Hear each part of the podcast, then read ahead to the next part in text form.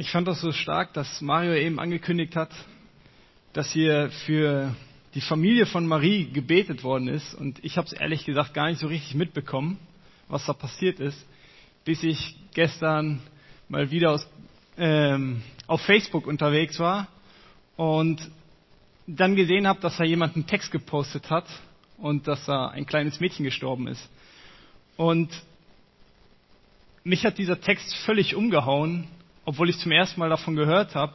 Aber die Eltern haben einen Text geschrieben, vielleicht haben den auch schon einige gehört, und haben da verkündigt, dass Marie halt gestorben ist.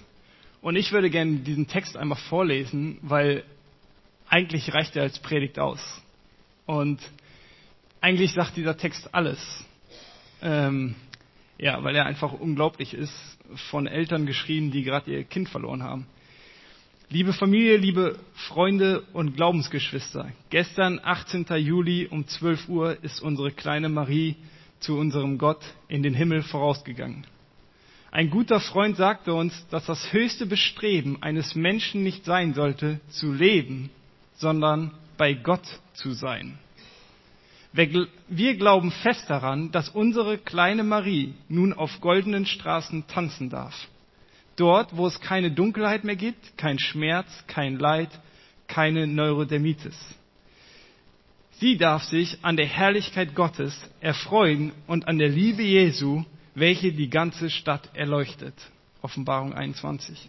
Wir haben tagelang Stunde um Stunde gefleht, waren verzweifelt, hilflos und wütend. Aber Gott hat in den letzten Tagen, an denen Marie noch im Krankenhaus war, gearbeitet in einer Art und Weise, wie wir selber kaum es für möglich gehalten haben. Nach meinem Gebetsaufruf am Montag haben Hunderte, wenn nicht sogar Tausende für uns und Marie gebetet. Wir haben für ein Wunder gebetet, welches wir aber in einer anderen Weise bekommen haben.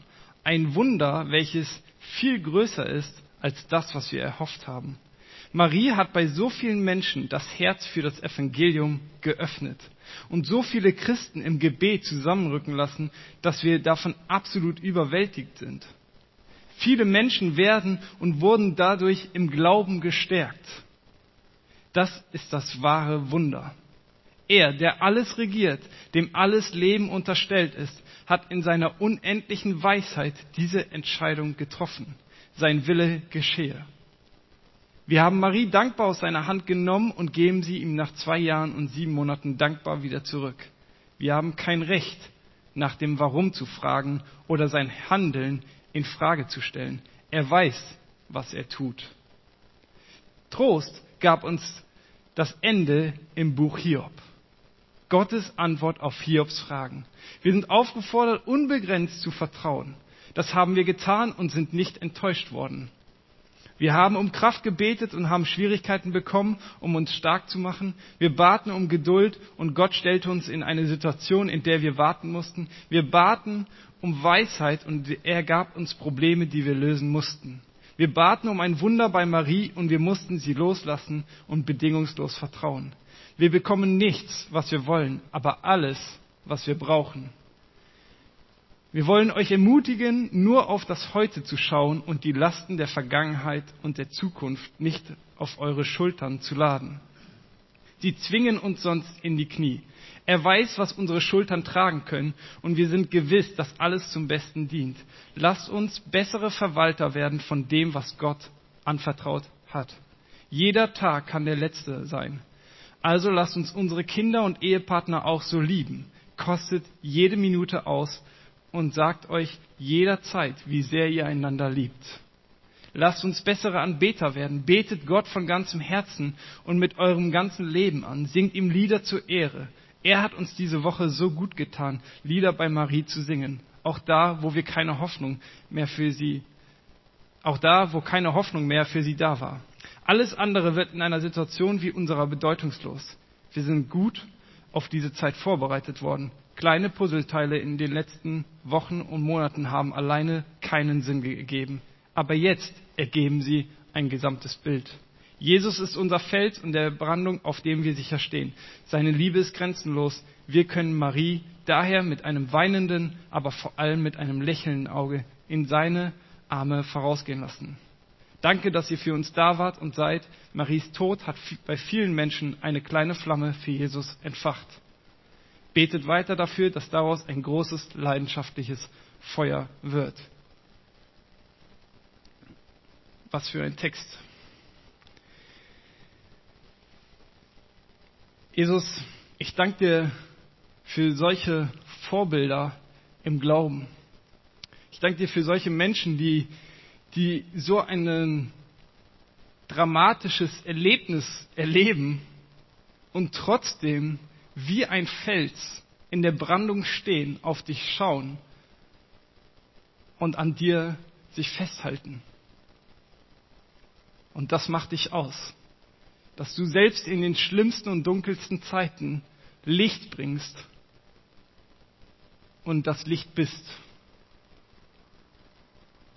Und ich bete für diese Eltern, ich bete für jeden Menschen hier im Raum, für alle, die dafür für mitgebetet haben. Ich bete, dass du sie genauso berührst und dieses Feuer, was dieses Ereignis ausgelöst hat, dass dieses Feuer sich zu einem Waldbrand in uns Menschen entzündet. Und wir danken dir, dass du größer bist als der Tod und dass, ja, das ist so mega cool, wie die Eltern das beschrieben haben, dass sie auf goldenen Straßen tanzt, Vater. Ich danke dir dafür, für den Glauben der Eltern und ich danke dir, dass du ein Gott bist, der auf diese Erde kam, um den Tod zu besiegen, um uns mit dir zu versöhnen, dass wir in solchen Zeiten zu dir kommen dürfen und zu dir beten können und mit all unseren Zweifeln und Sorgen auf dich werfen können und du uns davon befreist. Ich danke dir, dass du ein guter Gott bist. In Jesu Namen.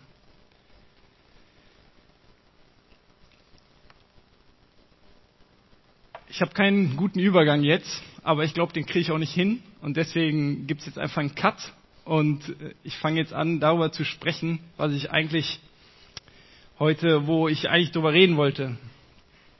Jana und ich, die Jana hat es eben angekündigt, wir waren auf der Bibelschule gemeinsam vor vier Jahren, das war 2015, und kurz vor der Bibelschule haben Jana und ich geheiratet.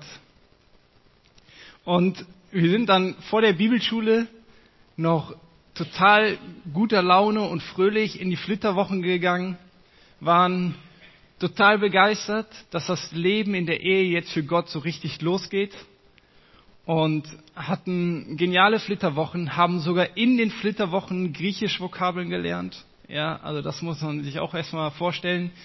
Griechisch Vokabeln in den Flitterwochen, es gibt nichts Schöneres. Ja, Amen, stimmt, ja. Nee, aber wir waren so begeistert. Ja, wir waren voller Leidenschaft und Inbrunst für diese Zeit, die vor uns liegt. Und wir kamen zurück und die Bibelschule ging los Mitte Oktober. Und wir haben zum ersten Mal zusammen in einem gemeinsamen Haushalt, in einer gemeinsamen Wohnung gelebt. Und in der Bibelschule wurden die Aufgaben immer mehr und immer mehr, die wuchsen immer mehr an, der Druck wurde immer größer, die Prüfungen zu bestehen. Und letztendlich krachte das ganze fröhliche Kartenhaus in sich zusammen. Denn es hat nicht lange gedauert und Jana und ich, wir hatten unsere jeglichen Herausforderungen mit der Bibelschule und in unserer Beziehung. Wir kommen aus zwei komplett unterschiedlichen Hintergründen. Jana aus einer Gemeinde, sie hat noch erlebt, wo Mann und Frau getrennt sitzen. Ich komme aus einer Gemeinde, da habe ich es nicht erlebt, da habe ich eher erlebt, dass jeder seinen Weg selber zu Gott finden darf. Und ja, wir haben einfach unterschiedliche Erziehungen dann erlebt und hatten unterschiedliche Schwierigkeiten in der Bibelschule. Letztendlich hat das dazu geführt, dass unglaublich viel Druck in der Ehe war und wir uns im Prinzip jeden Tag gestritten haben, gefetzt haben und verbal eigentlich geköpft haben. Wir haben uns so ziemlich mit allem gedroht, was man so als Ehepaar machen kann, dass man auszieht, dass man sich scheiden lässt und was auch immer. Und wir waren noch nicht mal ein Jahr, geschweige denn noch nicht mal ein halbes Jahr verheiratet. Also letztendlich haben wir uns ziemlich schnell einen Seelsorger gesucht, professionelle Begleitung gesucht. Und eines Tages im Dezember, zweieinhalb Monate nachdem die Bibelschule begonnen hatte, fragte dieser Seelsorger uns, wie es uns geht.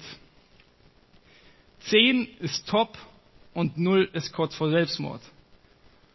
Und ich wusste, dass es uns beiden nicht ganz so gut geht. Der Jana vielleicht noch ein bisschen schlechter als mir, aber wird schon irgendwie.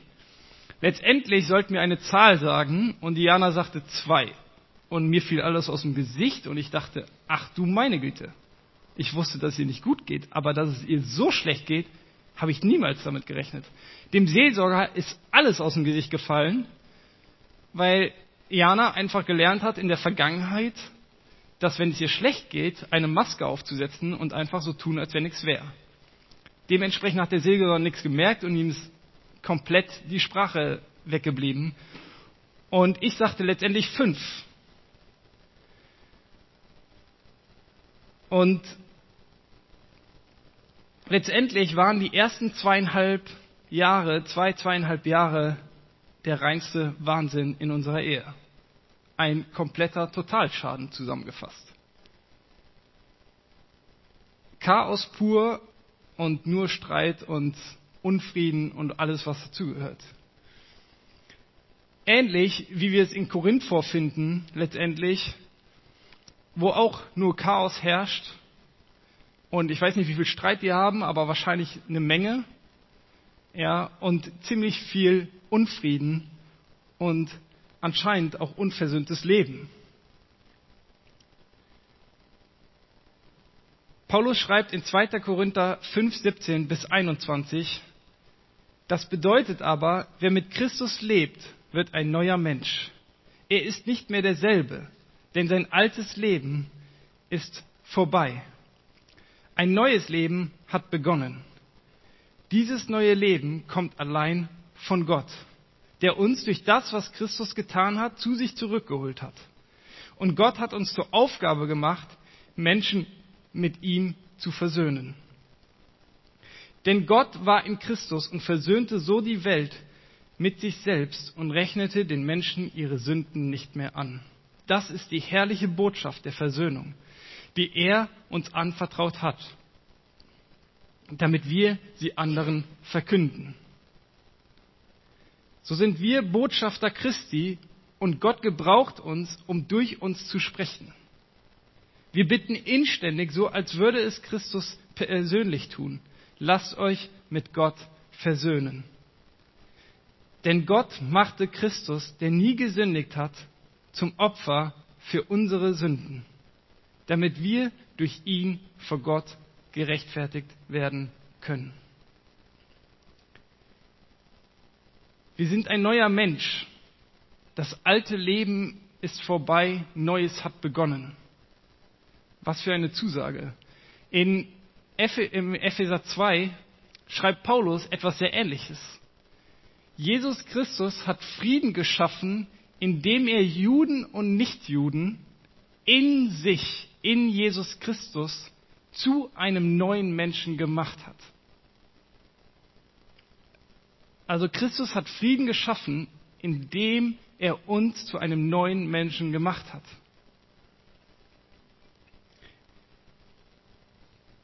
Gott war in Christus und versöhnte die Welt mit sich selbst und rechnete den Menschen die Sünden nicht mehr an. In Christus, dadurch, dass wir neu gemacht sind, sind wir ohne Sünde und gerecht vor Gott. Was für eine Tat von Christus. Genial. Er hat unsere komplette Schuld genommen, damit wir gerecht vor Gott dastehen. Und das macht uns unter anderem als den neuen Menschen aus. Unsere neue Identität. Identität ist letztendlich das, was sich ausmacht. Dahinter steht die Frage, wer bin ich eigentlich? Und wir sind geliebt, wir sind gerecht und ohne Sünde vor Gott. Also ich finde das schon mal, das ist der absolute Hammer. Letztendlich unsere Identität davor, bevor wir Jesus nachgefolgt sind, und eine neue Identität bekommen haben, wurde unsere Identität davon geprägt, was Menschen über uns gesagt haben, was wir erlebt haben, sei es noch so positiv, sei es noch so negativ, durch Verletzungen, durch irgendwelche Erfahrungen, Tradition, das Geschlecht, was auch immer. Das hat vorher unsere Identität geprägt.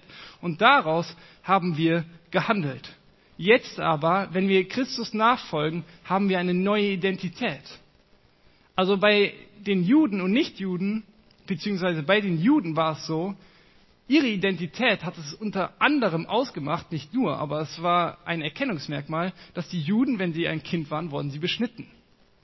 Das ist ein Erkennungsmerkmal von ihrer Identität. Oder dass der Sabbat gesetzlich gehalten wird. Es wird nicht gearbeitet. Nichtjuden hatten diese Traditionen und diese Gesetze nicht. Sie hatten andere. Aber letztendlich haben die Juden aus ihren Gesetzen, aus ihrer Tradition, aus ihrer Identität, das, was sie ihre Identität ausgemacht haben, daraus haben sie gelebt und ihre Entscheidungen getroffen.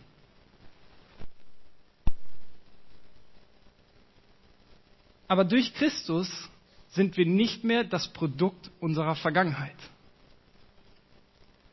Christus hat alles neu gemacht. Ich möchte gerne euch von mir erzählen, wie mein Leben früher aussah und dann euch nochmal erzählen, wie Jana und ich zusammen gelebt haben und was wir in der Vergangenheit erlebt haben, beziehungsweise wie wir unsere Entscheidungen getroffen haben und dass es kompliziert wird, wenn wir daraus leben, aus unserer Identität leben, was wir erlebt haben oder was unsere äh, Menschen über uns ausgesprochen haben. Also letztendlich, ich bin in einer christlichen Familie groß geworden und habe im Grundschulalter meiner Familie viel Geld geklaut, habe meine Schwester mit dem Messer verfolgt und bedroht und kam dann irgendwann auf die Realschule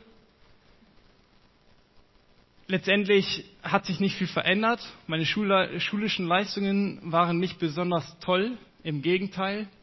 Ich hatte kein Selbstbewusstsein. Ich hatte kein Selbstvertrauen. Ich habe letztendlich alles mit mir machen lassen und wurde eines der größten Mobbingopfer meines Jahrgangs. Es sah dann ungefähr so aus, dass Menschen mich tagtäglich beleidigt haben. Das war völlige Normalität. Das ging hin, bis hin zu körperlichen Angriffen, dass ich aus der Pause wiederkam und mein Stuhl voller Heftzecken klebte und wo ich mich reinsetzen sollte. Oder dass ich an der Bushaltestelle stand und ein Kerl 20 Meter Anlauf genommen hat, um sein Knie in meine Hüfte zu rammen. Und letztendlich habe ich damit sechs Jahre verbracht und habe alles mit mir machen lassen. Aber trotzdem habe ich genauso die Sehnsucht verspürt, genauso wie jeder Mensch hier in diesem Raum und in dieser Welt, so sind wir Menschen gemacht, dass wir geliebt werden wollen und dass wir Anerkennung brauchen. Jetzt ist nur die Frage, wo holen wir uns diese Anerkennung und diese Liebe her? Und ich meinte, ich wäre besonders clever, indem ich Frauen und Fußball zu meinem Gott gemacht habe und dachte, sie geben mir jetzt meine Liebe und meine Anerkennung. Leider bin ich kläglich gescheitert, denn Frauen sind nicht für das Ego der Männer gemacht, und Fußball ist auch nicht dafür gemacht, um es als Gott anzusehen und dadurch glücklich zu werden. Ich liebe heute Fußball, aber es ist nicht mehr mein Gott. Und so habe ich sechs Jahre verbracht.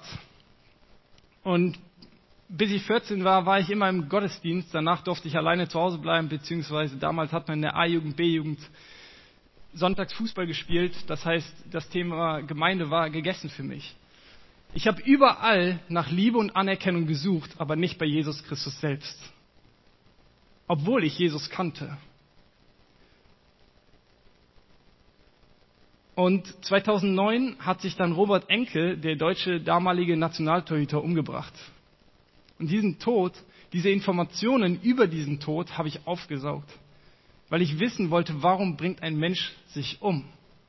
Und dadurch, dass er Fußballer war, konnte ich mich natürlich mit ihm identifizieren. Und als ich die Symptome von Robert Enke gelesen habe, wusste ich, was mit mir nicht stimmte. Und letztendlich ein Jahr später wollte ich mich selber umbringen, weil ich dachte, der Tod ist mein Glück. Wenn ich tot bin, habe ich kein Leid mehr, kein Schmerz mehr, nichts mehr. Und ich war fertig, ich war aufgelöst und lag in meinem Zimmer und ja, nach drei Tagen fand mich meine Mutter da und hat angefangen für mich zu beten. Und so ein Gebet habe ich nie wieder von ihr gehört. Und letztendlich hat sie den Teufel aus mir ausgetrieben. Und seit dem Tag an hatte ich keine Selbstmordgedanken mehr. Gott führte mich dann zu einem christlichen Psychologen, wo ich eigentlich nie hin wollte, weil ich dachte, er schickt mich direkt in die Klapse. Übrigens, meine Angst war, dass ich in die Klapse komme, aber ich habe den Vorwand benutzt, ja, wenn Gott groß ist, dann kann er mich auch so heilen. Aber Gottes Größe hängt nicht davon ab, was, ob ich geheilt bin oder nicht geheilt bin, sondern Gottes Größe ist unabhängig von dem, was ich tue.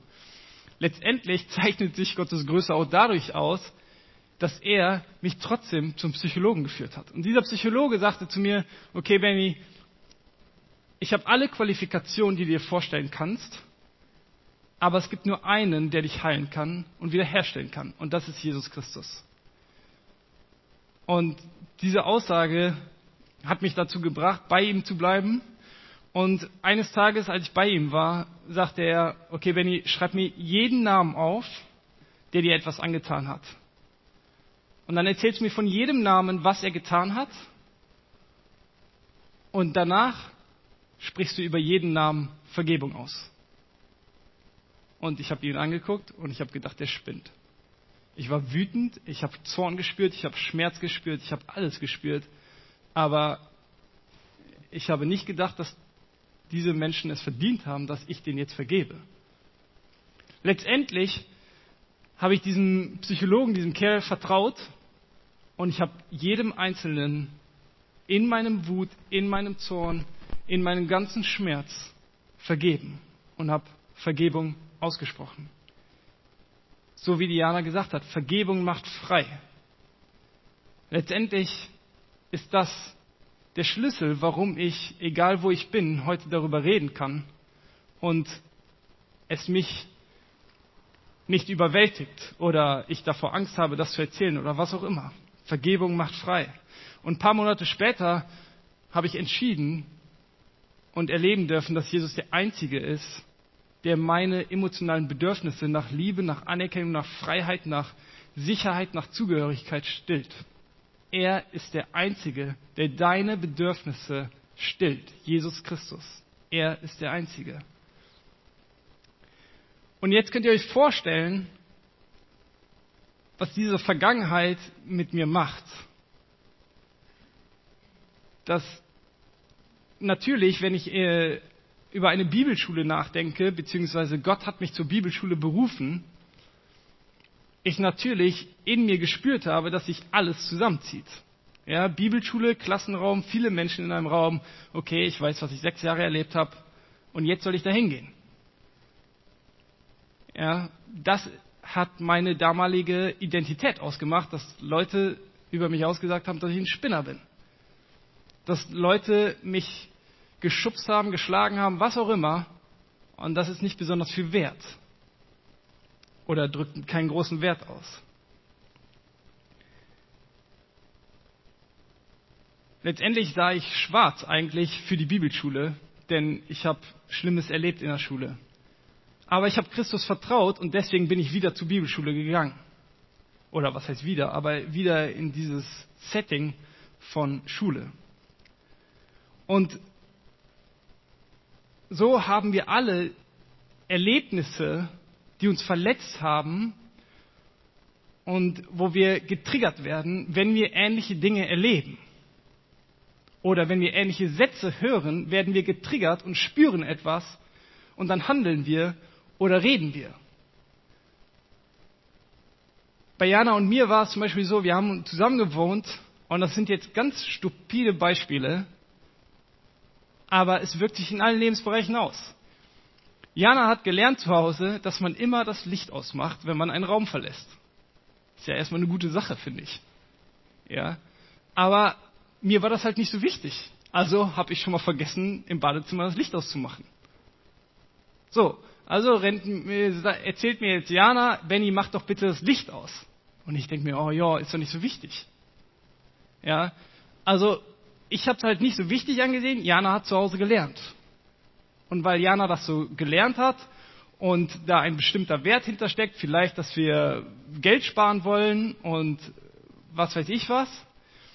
Aber letztendlich hat Jana aus ihrem Gelernten, aus ihrer Prägung gehandelt. Und ich aus meiner Prägung. Ja, andersrum genauso. Bei mir zu Hause hat man zu Hause immer abends die Tür abgeschlossen. Ja, war für mich ganz normal. Die Tür schließt man ab, damit keiner einbricht. Es ist zwar noch nie einer durch die Tür gekommen, sondern immer hinten durch, aber ist ja nicht schlimm. Ich habe so gelernt und wurde geprägt, dass man die Tür abschließt.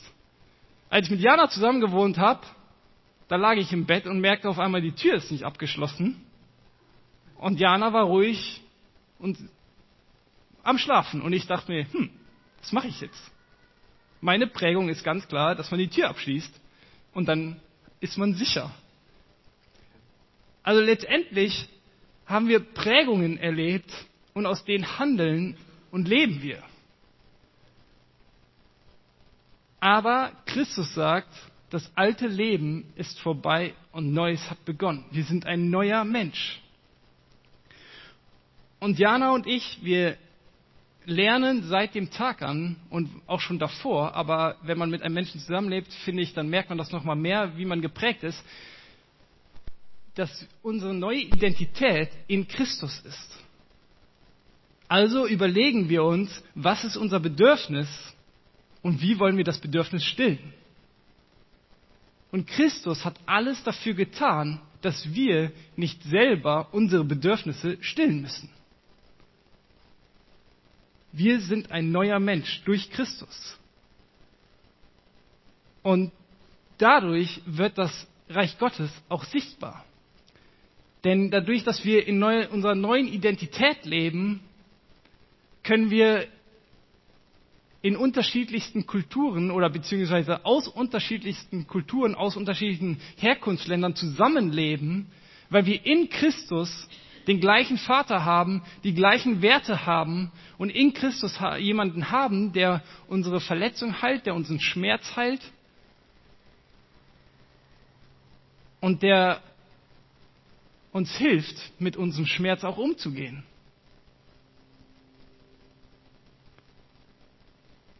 Galater 3 sagt, in Christus ist es egal, ob du Mann, Frau, Sklave oder sonst was bist.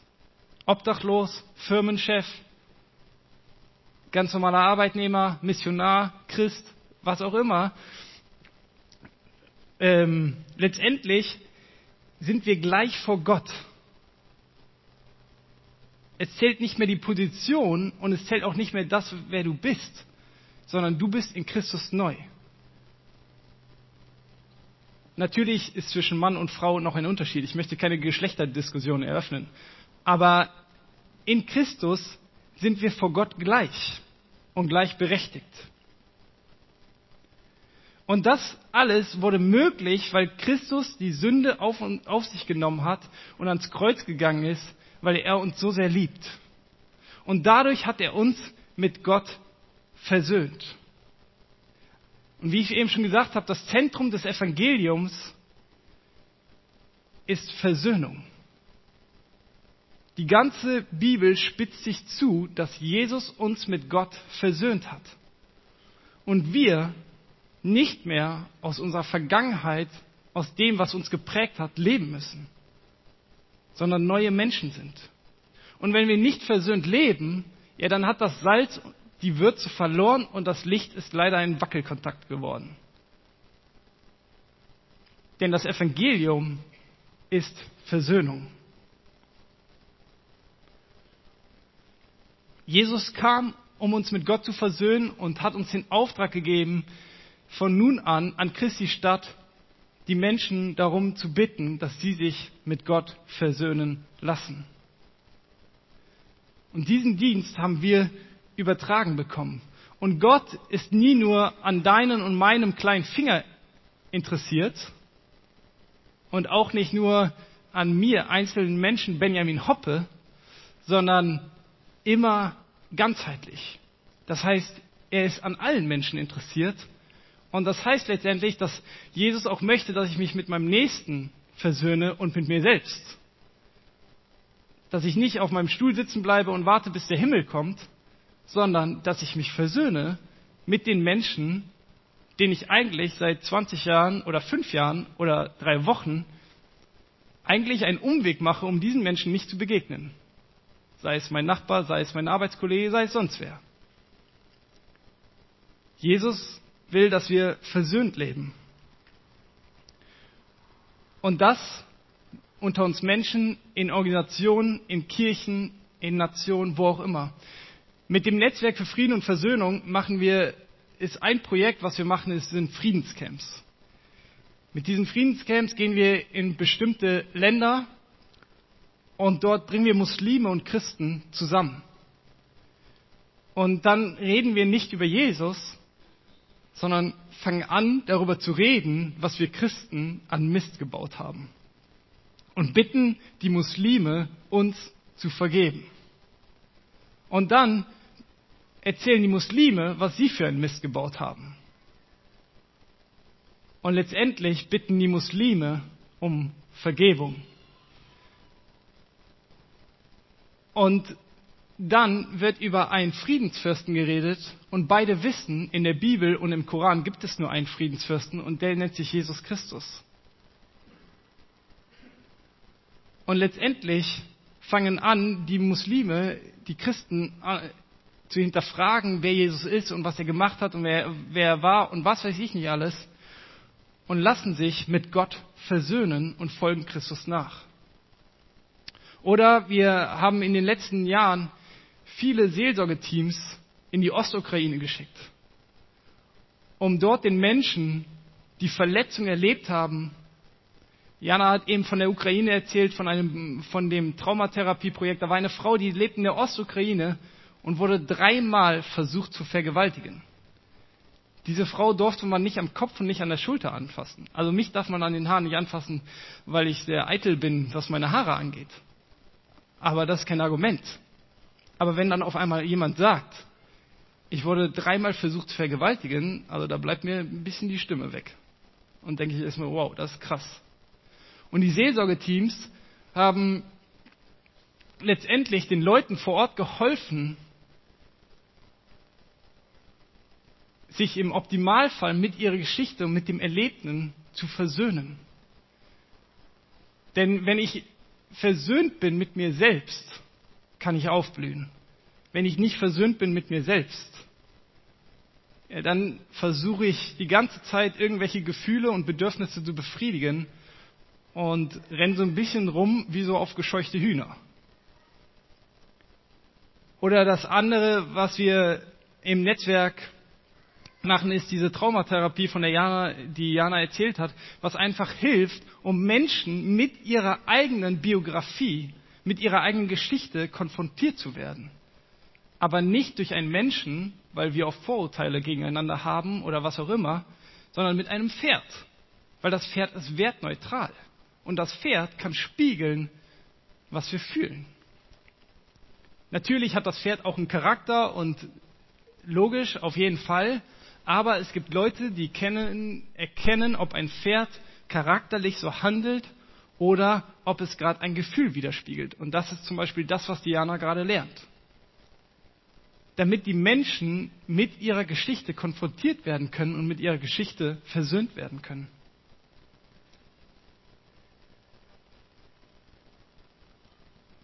Wo Versöhnung zu Hause ist, blühen Menschen auf. Und wenn Christus bei uns im Zentrum in der Gemeinde oder bei uns persönlich, letztendlich sind wir Gemeinde, du und ich, im Zentrum steht, leben wir versöhnt. Und dadurch kann Gemeinde, der Leib Christi, wir Menschen, Familien, Ehen aufblühen. Aber der Versöhnung geht Vergebung voraus. Und bei der Vergebung braucht es nur einen Part. Ich kann jemanden vergeben, der gerade nicht hier in diesem Raum ist, geschweige denn noch in dieser Welt ist. Während das bei der Versöhnung ein bisschen anders ist, dafür braucht es immer beide Seiten. Aber wenn sich beide Seiten vergeben haben, können wir einander einen Versöhnungsprozess starten und gemeinsam in die Zukunft gehen. Und das beinhaltet dann, dass wir uns immer wieder vergeben. Jesus wurde gefragt, wie oft soll ich vergeben? Und Jesus sagt 77 Mal. Und wie wir wissen, sind Zahlen oft in der Bibel symbolisch. Also letztendlich führt diese Liste, wie oft wir vergeben sollen, bis in die Ewigkeit. Und wir können vergeben, weil Christus uns vergeben hat. Und Christus uns Gnade geschenkt hat. Also letztendlich ist Christus ans Kreuz gegangen einfach so. Ja, er hat einfach so dir und mir vergeben. Einfach so. Ohne einen Hintergedanken, ohne dass du jetzt gezwungen bist, Christus nachzufolgen, ohne dass du gezwungen bist, in diesen Gottesdienst zu gehen, ohne dass du gezwungen bist, zu beten, ohne dass du gezwungen bist, Geld zu geben, für was auch immer. Einfach so. Und du hast die freie Entscheidung, diese Vergebung anzunehmen oder eben nicht anzunehmen. Letztendlich hat es von uns keiner verdient. Keiner war im Recht, dass Jesus als perfekter Mensch an dieses Kreuz gehen musste, um zu sterben. Jesus hat es getan, weil er dich liebt, weil er dich so sehr liebt. Jeden Einzelnen hier in dieser Welt. Gott können wir nicht kreuzigen. Nicht die Nägel hielten Christus am Kreuz, sondern die Liebe zu dir und mir hielt Christus am Kreuz. Er hat es getan einfach so. Sowas nennen wir heutzutage im frommen Kreis Gnade. Und weil wir Gnade empfangen haben, vergeben Christen auch aus Gnade und geben Gnade weiter. Weil wir geliebt sind und das ist unsere neue Identität, dass wir Töchter und Söhne Gottes sind und somit können wir Vergebung und Gnade und Gottes Liebe dadurch weitergeben. Jana und ich, wir haben glücklicherweise eine Entwicklung gemacht in der Ehe und wir streiten uns immer noch, aber mittlerweile enden die Konflikte nicht mehr in Eskalation und gefühlt stehen wir kurz vor einer Scheidung, sondern sie enden glücklicherweise mittlerweile in Vergebung und wir führen einen fortlaufenden Versöhnungsprozess.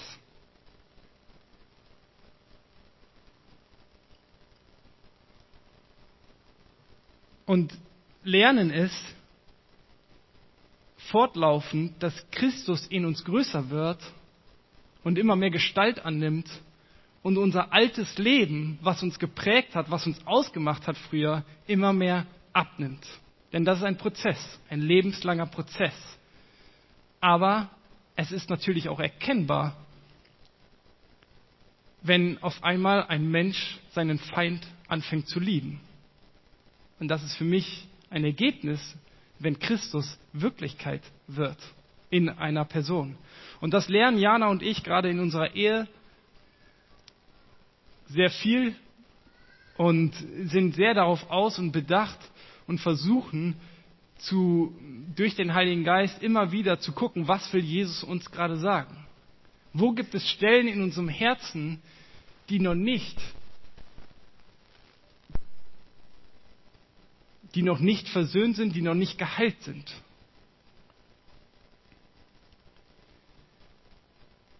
Und genau das wollen wir auch im Netzwerk für Frieden und Versöhnung tun. Wir wollen Christen fördern, dass Christus in ihnen immer mehr Wirklichkeit wird, dass sie versöhnt sind mit sich selbst, mit ihrem Nächsten und mit ihrem Nächsten und mit Gott natürlich. Und wenn Menschen noch nicht versöhnt sind mit Gott, dann wollen wir sie darum bitten, sich mit Gott versöhnen zu lassen.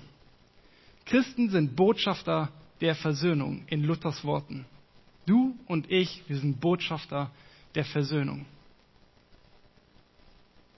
Und unser Dienst ist es, Menschen mit Gott zu versöhnen. Wo Versöhnung zu Hause ist, da blühen Menschen auf. Vielen Dank für eure Aufmerksamkeit.